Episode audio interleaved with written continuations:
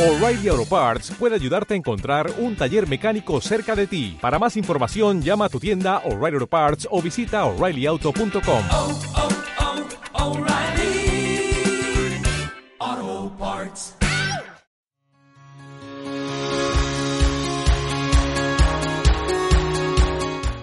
Hola, bienvenida al podcast Eso no me pasa a mí. Yo soy Eureka Allende y te contaré mi experiencia en temas de infertilidad, abortos de repetición, muerte perinatal y embarazo. Espero poder contarte también en un futuro mi experiencia con la maternidad. Quédate conmigo si estás pasando por algo similar porque intentaré ayudarte a recorrer este camino y juntas lo haremos más sencillo.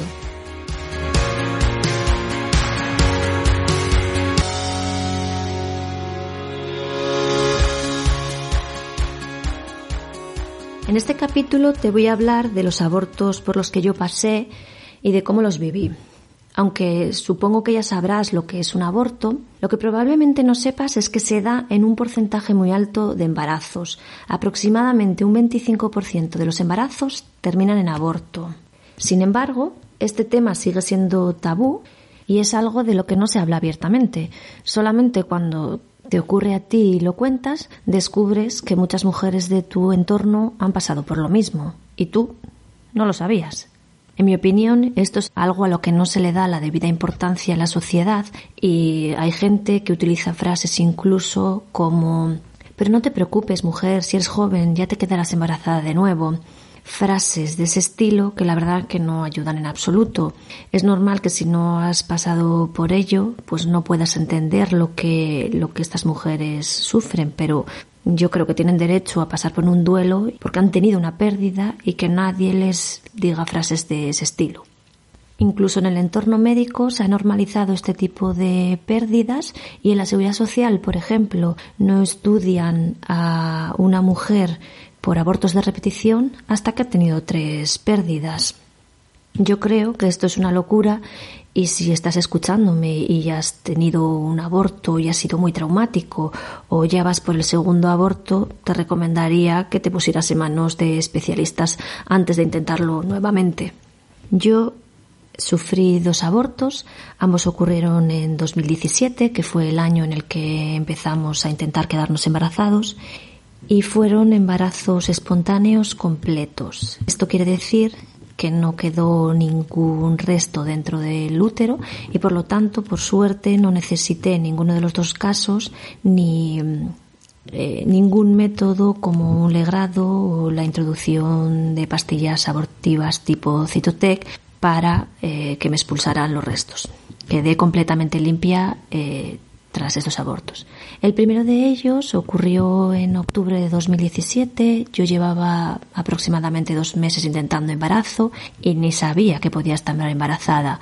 Resultó que por casualidad eh, tuve una visita preconcepcional con la matrona porque, bueno, yo de aquellas no tenía ni idea ni de embarazos ni de cosas que eran necesarias, pero al enterarse una amiga mía que estaba buscando embarazo, me dijo que antes de nada fuera la matrona para que me pudiera recetar ácido fólico, me hiciera pruebas y demás. Entonces, bueno, así lo hice y dio la casualidad de que cuando tuve esta cita, eh, yo llevaba sangrando más de lo normal. Yo había tenido tres días lo que yo pensaba que era una regla, después eh, había ido y había vuelto a sangrar nuevamente y en ese momento es cuando justo yo tuve la cita con la matrona.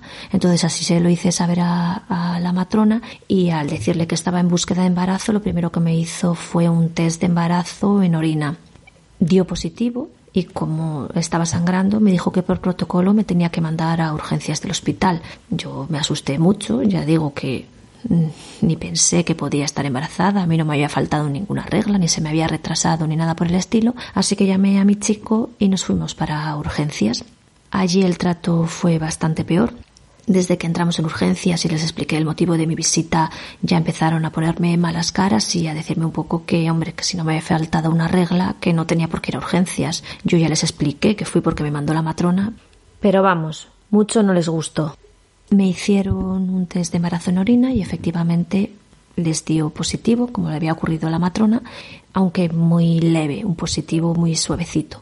Me hicieron una ecografía y allí no vieron ni embrión ni absolutamente nada. Eh, mi útero estaba completamente limpio.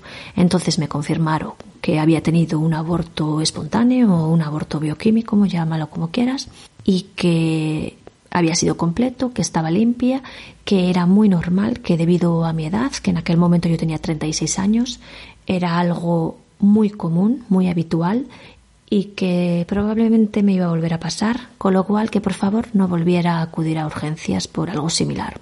Yo me fui a mi casa, la verdad que un poco molesta por el trato, pero como llevaba tan poco tiempo buscando embarazo y no me había hecho prácticamente a la idea casi de que pudiera estar embarazada, pues no, no fue traumático, no pasé por ningún tipo de duelo y no fue doloroso en absoluto. De hecho, los sangrados tampoco fueron unos sangrados dolorosos, fueron como una regla normal y no, no tuve ni contracciones ni ningún dolor anormal.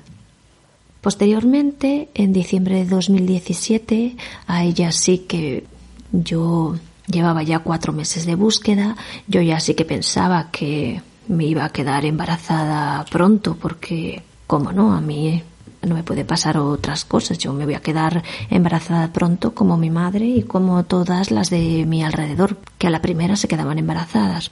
Descubrí en un test de embarazo el positivo y con toda la alegría del mundo yo lo divulgué a los cuatro vientos, le conté a todo el mundo que estaba embarazada, estábamos felices, no lo siguiente. Durante dos semanas yo me hacía test de embarazos cada día prácticamente, todos daban positivos. Es cierto que daban positivos leves, la raya del positivo no se marcaba demasiado, pero en cualquier caso a mí en ningún momento me preocupó.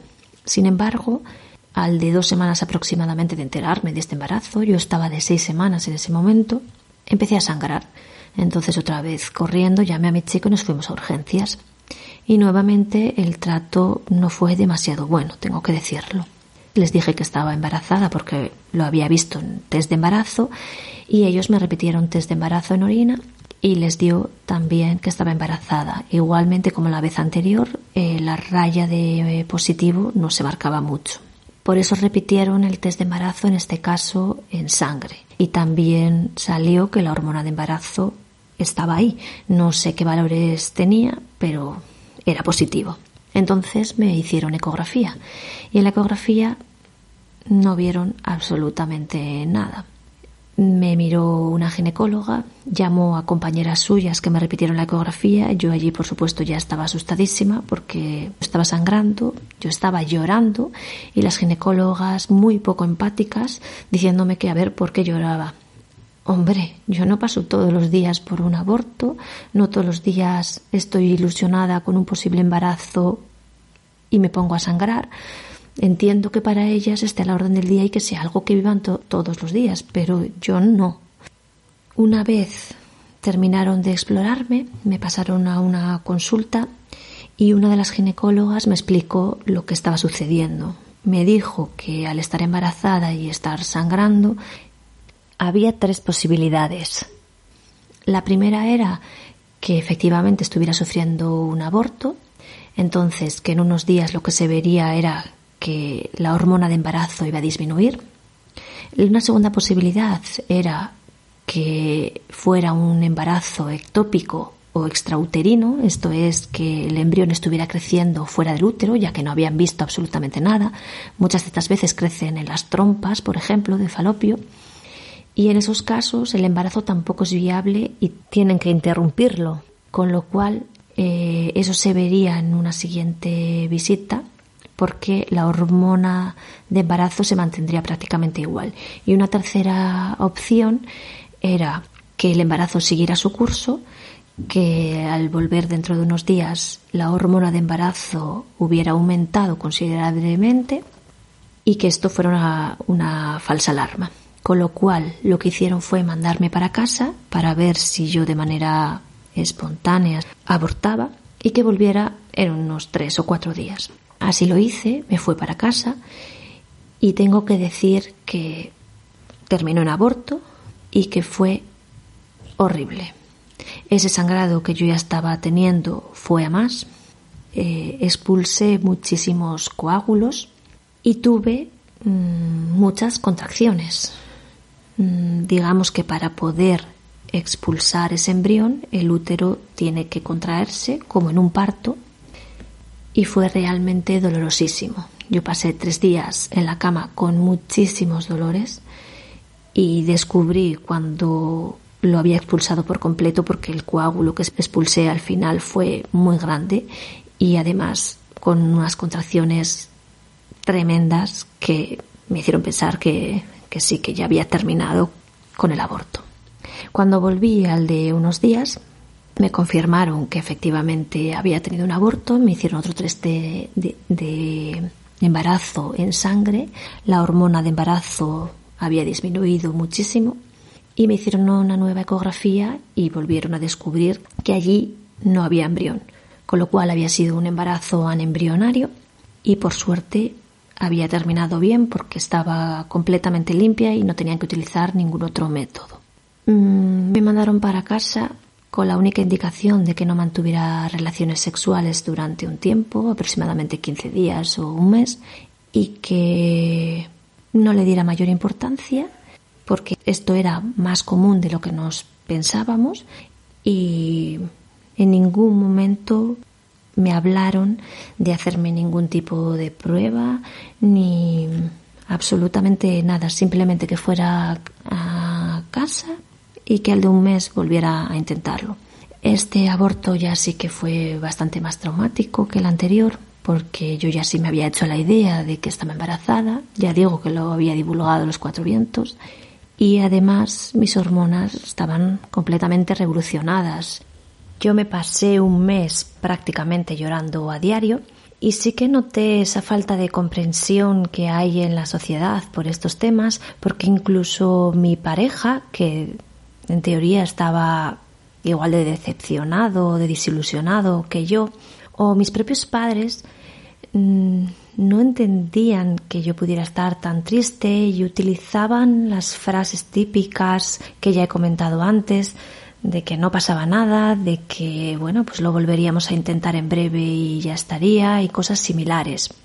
Es cierto que después de ese mes traumático mm, yo volví a la normalidad, soy una persona bastante optimista y, sí que enseguida empecé a ver las cosas de otro modo y bueno, pues eh, con muchas ganas de volver a intentarlo y con mucha ilusión de que enseguida lo íbamos a conseguir.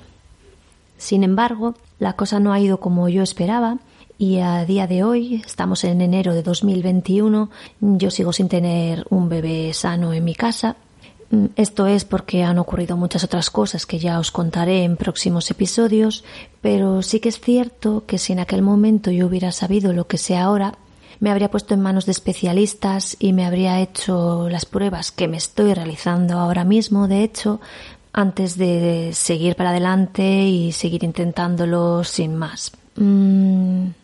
En esta investigación que he empezado ahora hace un par de meses, uno de los sitios que más me ha ayudado ha sido un foro que trata sobre abortos de repetición, que para mí es la enciclopedia en estos temas, que ayuda a muchísimas mujeres y que te recomiendo completamente. Eh, es el foro eh, de crianza natural, se llama forocrianzanatural.com y dentro de este foro tratan muchísimos temas, pero uno de ellos es el embarazo. Dentro de este tema de embarazo hay un subforo de pérdidas y dentro del subforo de pérdidas están los temas de abortos de repetición, en el que llevan hablando mujeres desde hace muchísimos años y poniendo sus experiencias, eh, los especialistas que más les gustan y que les han tratado, la medicación que han tomado y la verdad es que hay hay verdaderas expertas en estos temas y que por suerte